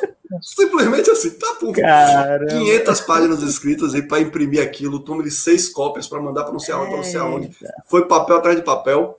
E ó, é, eu tava falando de quadrinho, cara. Tinha muita imagem. Eu, minha justificativa foi essa. Eu falei, tem muita imagem. eu, fiz, eu fiz uma pós em design gráfico eu levei uma puta de uma bronca porque minha, o meu TC, o TCC tinha 150 páginas, então, mas só tem 150 páginas, não é nada isso. Eu levei bronca porque tinha página demais, porra. O mestrado foi um milagre, deu 170 páginas ali e foi uma mão na roda. E é, e é aquela coisa, né? Passa por 200 revisões para chegar naquele patamar. Pois e você é. fica pensando o que cortar, o que tirar, o que colocar, né, bicho? É, é difícil. E quando você tem que fazer uma linha do tempo, é, é, o que é relevante, né? É o grande problema na, na, para o historiador é pensar o que eu posso colocar aqui que é de fato relevante e como eu vou poder explicar isso em poucas palavras, né? Para um, um, público leigo, no caso, assim, pessoal que não não está estudando aquilo a fundo, né? Então é um desafio você fazer uma linha do tempo assim, né? Bacana, né? Mas, Esse negócio da linha do tempo aí, eu fiz quatro textos, tá? São dois textos para Mojico, dois textos para Sangue e Gelo, que é assim, o de Sangue e Gelo tem um sobre era napoleônica nos quadrinhos, aí eu peguei uma série de quadrinhos, fiz um monte de pesquisa onde isso encontrava, escrevi esse texto, está engavetado aqui, e o outro era uma contextualização sobre a derrota de Napoleão lá na Rússia. E a mesma coisa foi com Mojico, era Guerra Fria nos quadrinhos, né, e depois um outro texto para falar da Guerra Fria, contextualizando ali é, aquele momento uhum. que foi hum. chegar na Birmania e tudo mais. E aí também ficou engavetado, porque a gente não tinha espaço é, no gibi para encaixar isso. Eu falei, ó, não tem como, certo? Então, se for cortar o texto ou algum texto, corta o meu. Porque o Mujico mesmo, a gente é, não falou aqui hoje, mas a revista estava na gráfica, já estava na mão dos caras, os caras estavam para montar a chapa, e aí chega um e-mail do Manfred, eu tinha mandado um e-mail para ele, pedi um texto exclusivo para a edição brasileira, e passou-se o tempo e nada de resposta, nada de resposta, eu já tinha desistido. Aí chega o texto já do cara, eu liguei desesperado para o Matheus, o Matheus é o rapaz que atende a gente na, na gráfica, falei, Matheus, segura tudo! Ele, eu tava quase mandando, eu falei, não, segura, segura que a gente vai mudar tudo aqui. E aí introduz o texto no início, tem que rediagramar a revista praticamente todo, porque tem que encaixar as páginas agora para não perder a virada de página. Né? Então, todo aquele trabalho ali. Ah, minha esposa aqui falou: você é maluco? Eu falei: calma, respira, vai dar tudo certo. né? E a gente vai conseguir, e aí vai todo mundo fazer essas coisas na hora. E o texto que iria entrar nas revistas ficaram aqui de lado. Né? Eu falei: ó, deixa o meu texto de fora, não tem problema nenhum. Vamos transformar isso numa linha do tempo. E aí vem o problema que o Jeff falou aí, né? O que encaixar na linha do tempo, o que, que é relevante. Né? A gente passa uma vida inteira como professor aqui tentando desconstruir essas visões eurocêntricas da coisa tudo mais e fazer uma linha do tempo onde eu conseguisse encaixar isso sem ser chato, né? sem ser didático e que ficasse um material divertido. Então, eu acho que eu consegui. Mas também eu acho que eu consegui mais pelo resultado final né, do projeto, que ele é graficamente lindo, muito mais do que qualquer texto que a gente tenha colocado. Então é o, é o designer que chama a atenção. Eu, inclusive, acho que eu me expressei mal na hora que eu fui falar dessa página. A minha real intenção era o Morgan aí prestando continência, né? E mostrar, na verdade, eu vou tentar não dar spoiler, porque eu sei que quem está escutando a gente tem gente que não leu, e o próprio Preston ainda não recebeu, então. Sim. Mas para mostrar uma dessas principais características desse personagem nessa obra, é que é um cara que vai estar à disposição para realizar aquilo que praticamente impossível dentro dessa, dessa missão, tá? Que envolve uma história de Segunda Guerra Mundial. E eu acho essa imagem bastante emblemática que passa realmente o que é a personalidade do Morgan. Então tem gente que espera aquele soldado desobediente, o cara não é o, o que vai encontrar no Morgan. Né? O Morgan é o cara que está às ordens.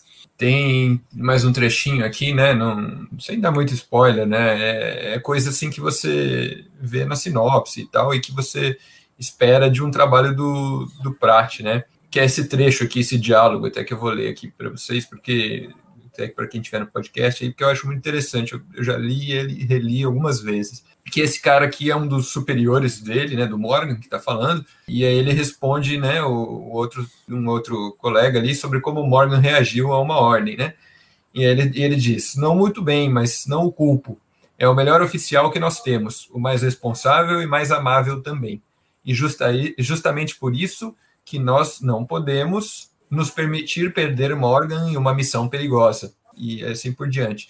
Mas esse trecho, é, para mim, é muito representativo do que é, são os personagens do Prat, né? Personagens vivos, né? Tem, é um soldado, mas que tem esse lado amável, é, responsável, tem essa, essa profundidade, né? É, o Prat é um mestre em fazer isso, né? Ele fazia muito bem em Corpo Maltese e nas outras obras todas. Né? Entrando já na, nas obras, né? Principalmente em Morgan, vocês acham que essa sendo a última, seria a obra mais, mais madura do depois, né, do Hugo de pós-Corto Maltese.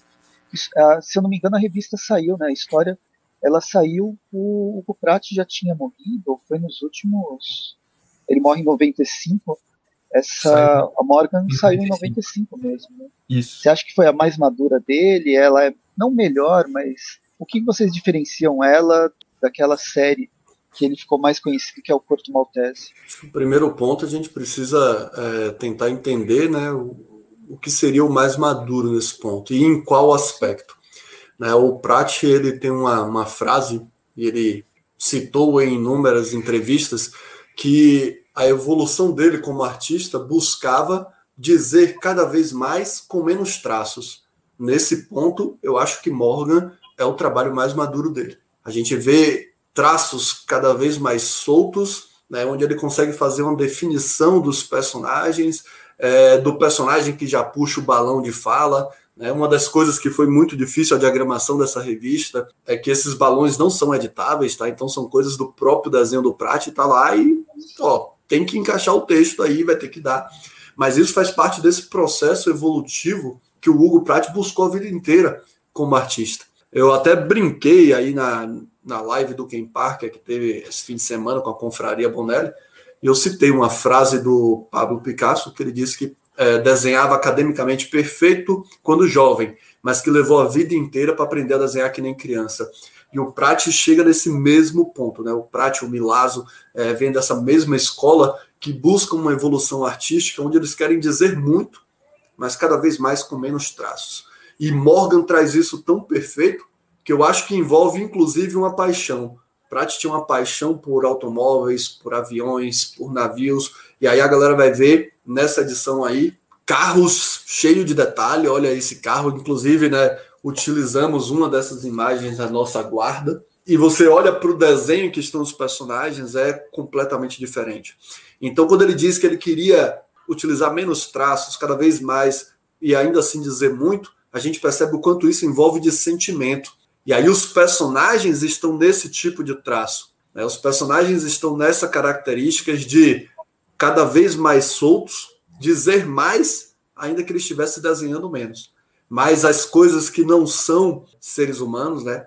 Carro, os navios, os aviões, o trem. Né? Uma das nossas guardas também é o trem aí. Tinha que ter um trem, né? Afinal, é trem fantasma. Já vê que é muito mais rico aí de, de, de detalhes, né? onde ele está sem essa necessidade de dizer muito, porque aquilo não vai transmitir um sentimento. Então ele precisa dizer muito de fato, complementando com todos os detalhes para preencher esse imaginário. Mas os seres humanos ali, a gente vê cada vez mais uma indução que você, ao interpretar aquele desenho, você compreenda ou tenha uma noção ali do sentimento que Prati quer fazer. E Frati faz isso em todas as páginas, passar sentimentos. Então, nesse ponto, eu não tenho dúvida que seja o trabalho mais maduro de Pratt. Ele conseguiu o que ele buscou, né, uma vida inteira intensa desenhando, desenhando para Inglaterra, para o mercado franco-belga, desenhando para argentinos, e a gente vai vendo a evolução. É um Pratt completamente diferente do Pratt que fez o, o Sargento Kirk. Né, é uma coisa completamente diferente. Acho, acredito que sim. Aí a gente tem a obra mais madura do Pratt. Apesar do tema ser a guerra, né? No, nas duas, no caso. E a guerra, na verdade, é aquele pano de fundo, né? Como em toda e qualquer obra do Prat. O Corto Maltese começa na Primeira Guerra Mundial. Essa é uma obra situada na Segunda Guerra Mundial. Mas a guerra é o pano de fundo. Situou a obra no espaço, num tempo, mas é um quadrinho sobre seres humanos. Seres humanos nessa situação conflituosa. Então é uma obra que não tem aquele maniqueísmo, o lado bom e o lado mal. São pessoas, pessoas com sentimento, que por algum motivo estão em conflito. E Prat trabalha isso muito bem.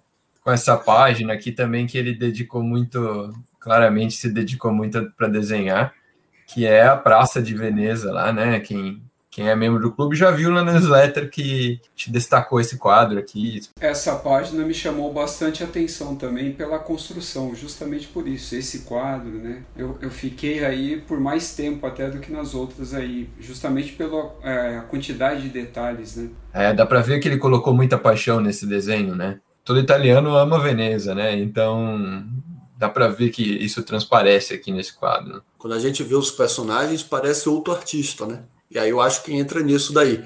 As coisas mortas, né? Cidade, automóveis, trem, avião. O sentimento precisa ser passado nesse nível de realidade. E aí ele imprime essa perfeição aí no seu traço. As pessoas ele passa o sentimento de outra forma, né? Cada vez mais solto. Para que induza, seja envolvido naquela história.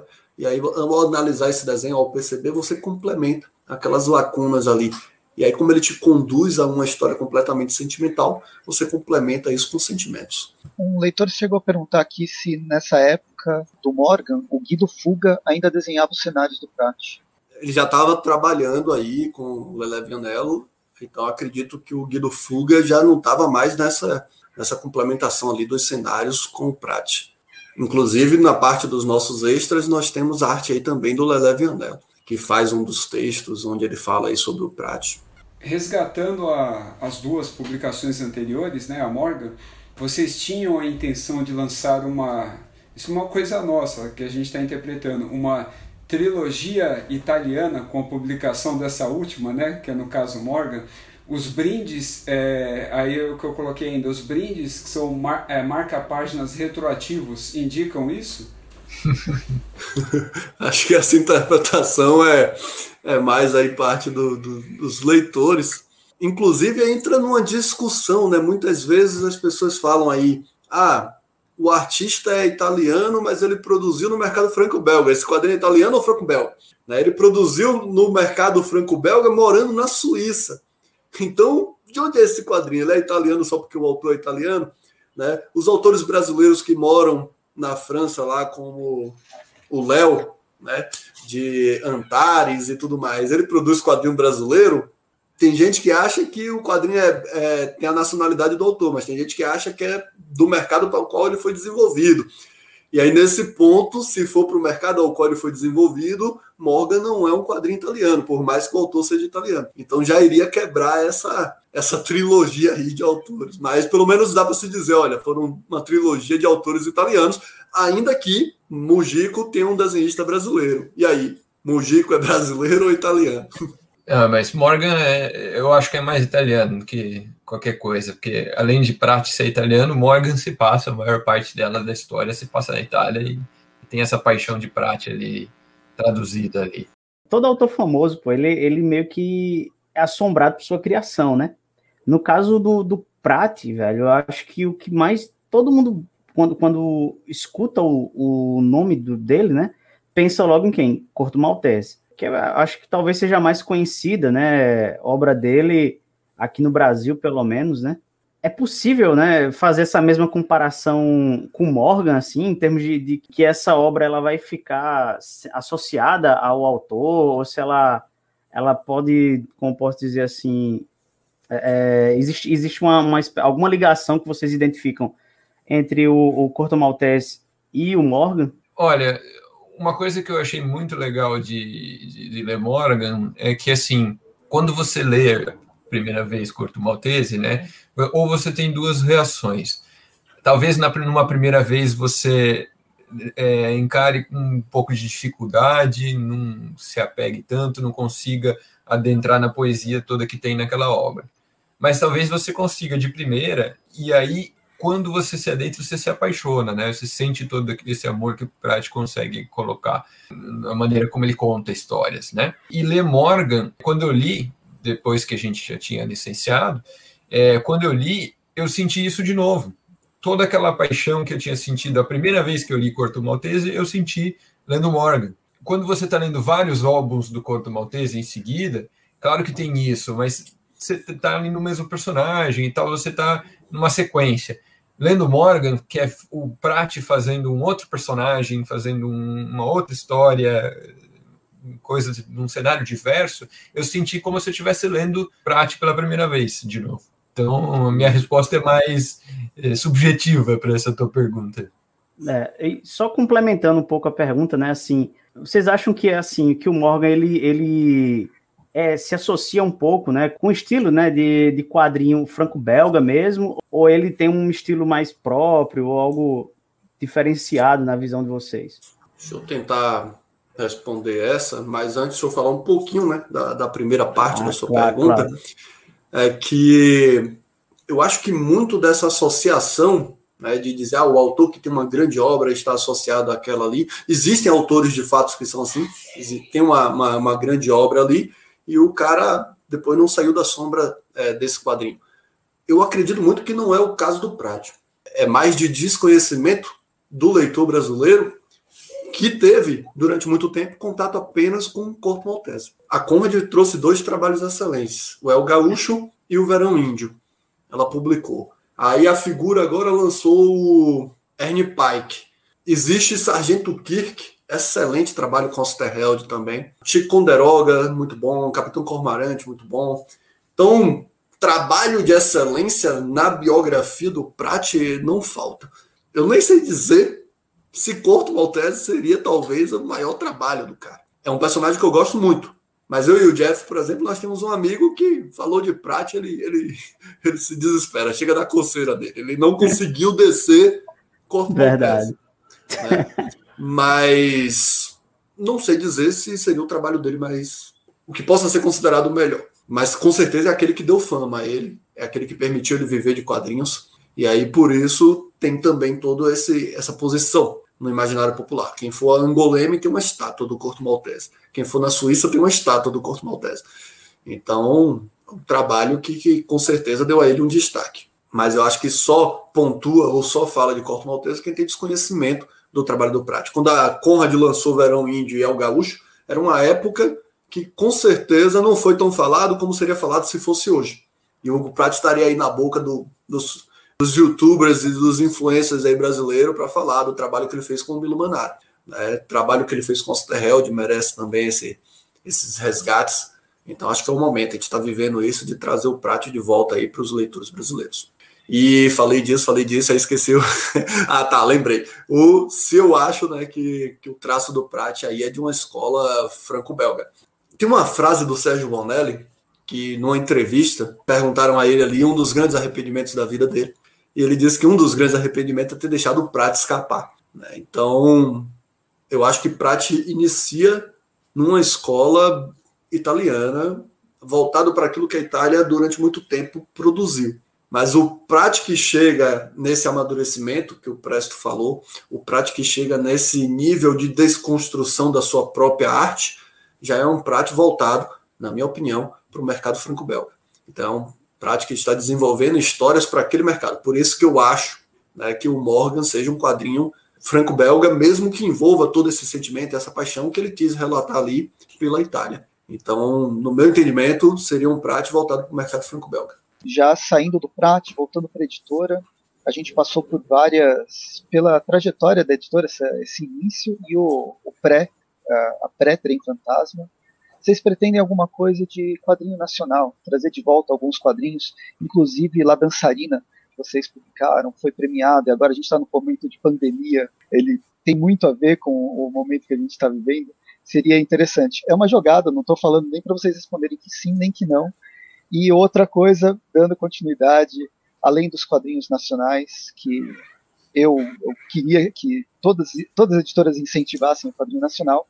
Eu sei que vocês já têm um trabalho nesse, nessa, nessa linha, mas além disso, qual o título que vocês, o título do sonho de vocês.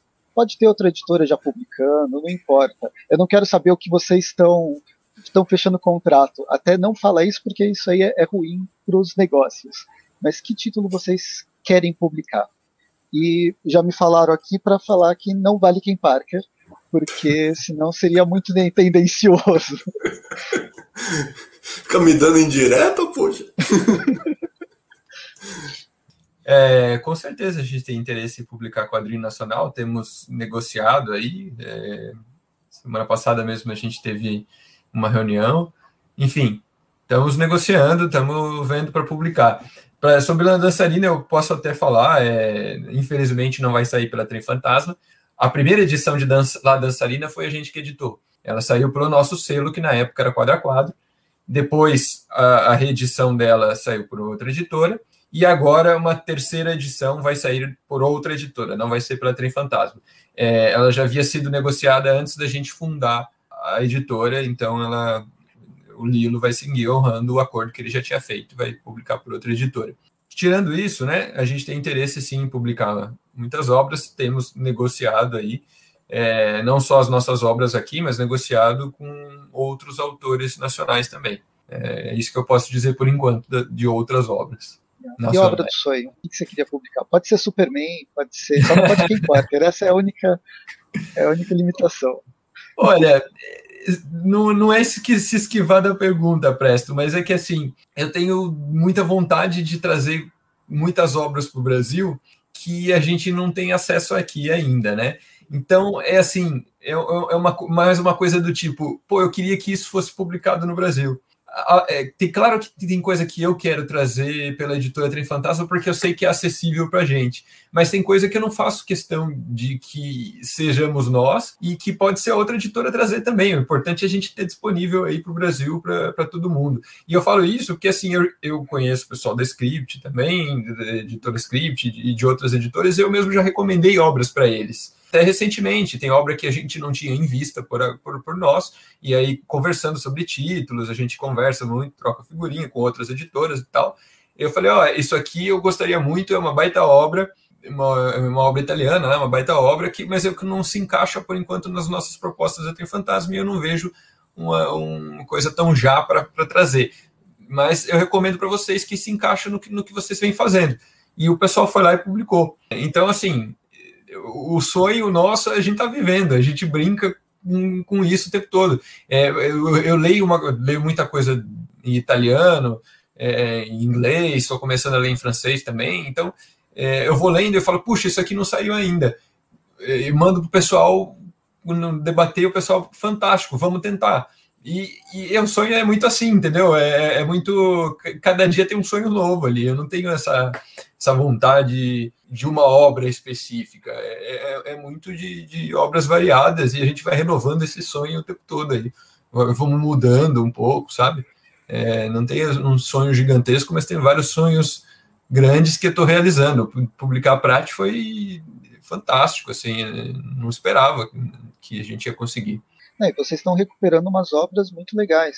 Esse trabalho, essas outras que a gente nem, nem comentou, tinha até separado, mas o Ninguém do Carlos Trilho, O, o próximo próprio Cromáticas, que vocês tinham comentado, né, da, que nunca foi publicado aqui, o, o Fulu, são obras do mercado argentino, da Espanha, e que não, nunca chegaram aqui. O resgate que vocês estão fazendo é bem, é bem interessante. Mas vai lá, Uma frase de Shakespeare. Shakespeare disse que sonhos é a matéria-prima para a realidade. Eu acho que se é a matéria-prima para a realidade, a gente tem que estar tá sonhando sempre, né? Em 2015, acho que o Guido pode me corrigir se eu estiver errado, mas em 2015 a gente estava no FIC e conhecemos Eduardo Risso. Lá a gente viu a exibição de alguns originais dele. Naquele dia eu sonhei. E em 2021 nós vamos publicar Fulu, depois de ter visto aquelas artes originais, ou seja, é um sonho realizado.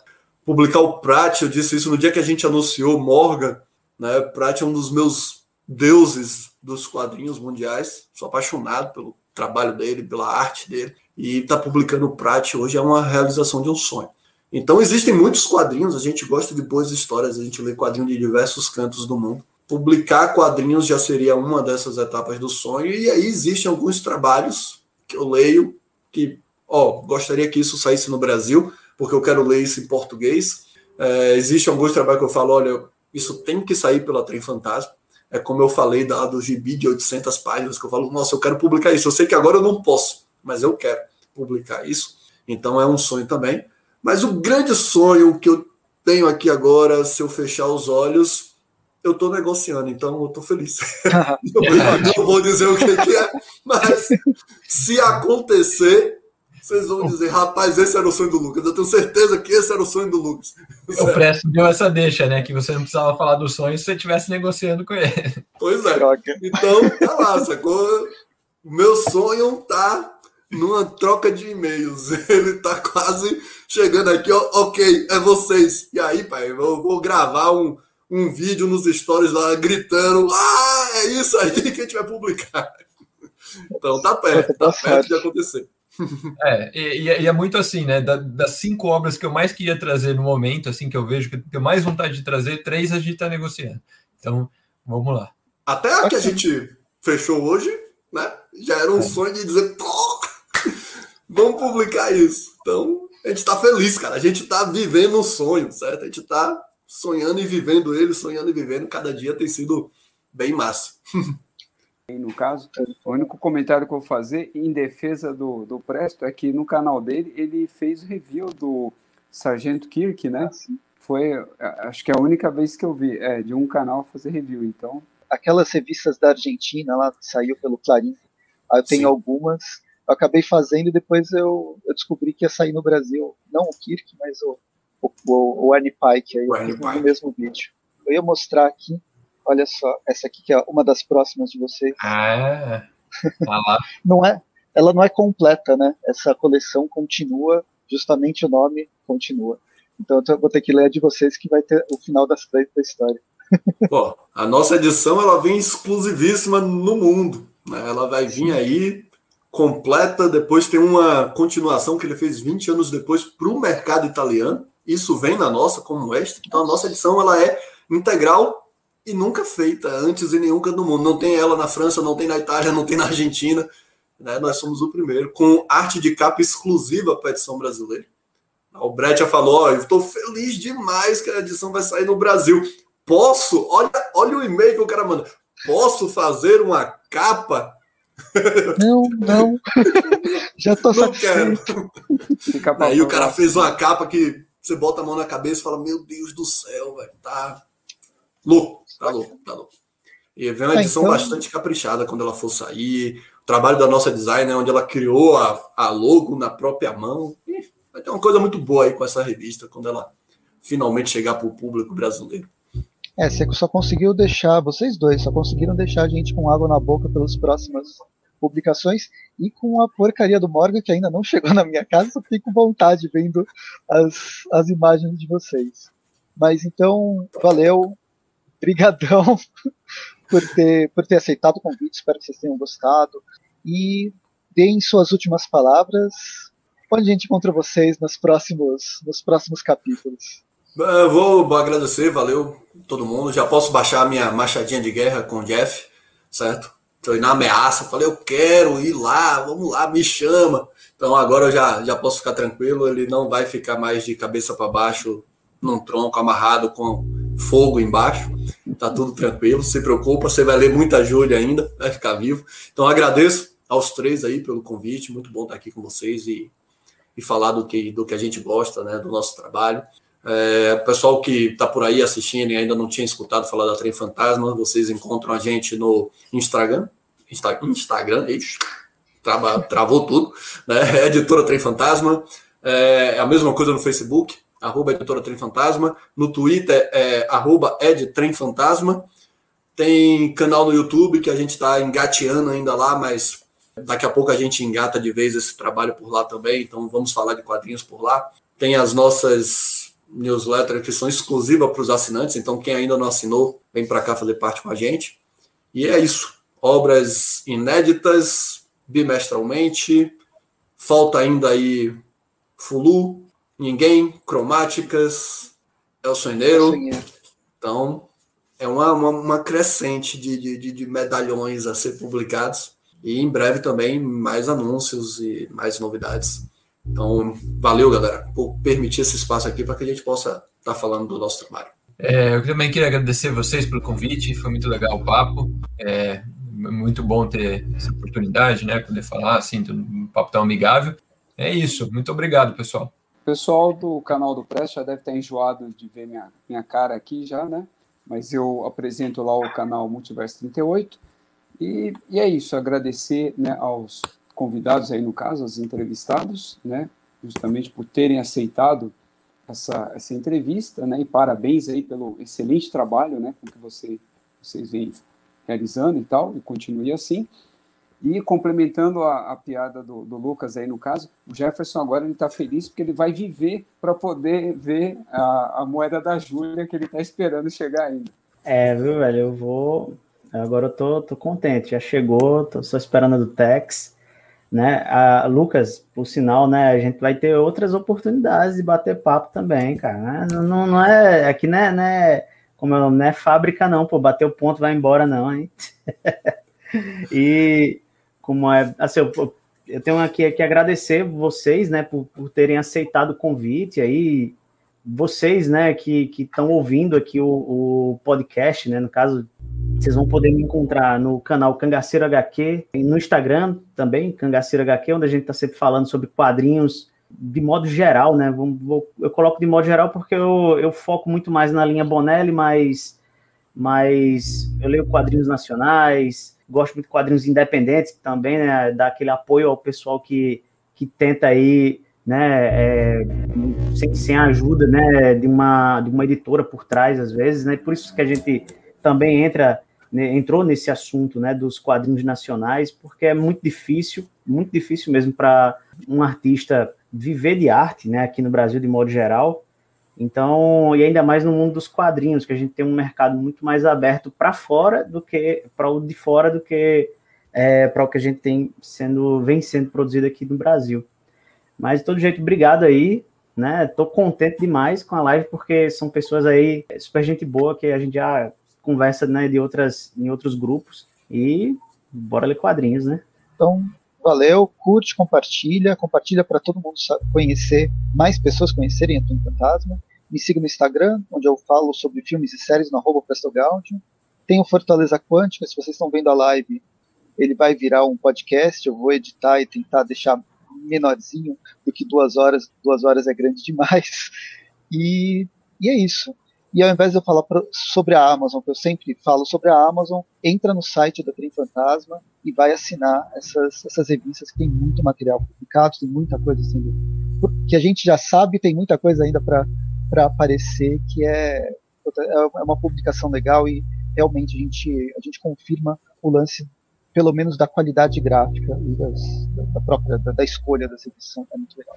Falou, até mais para vocês. Falou.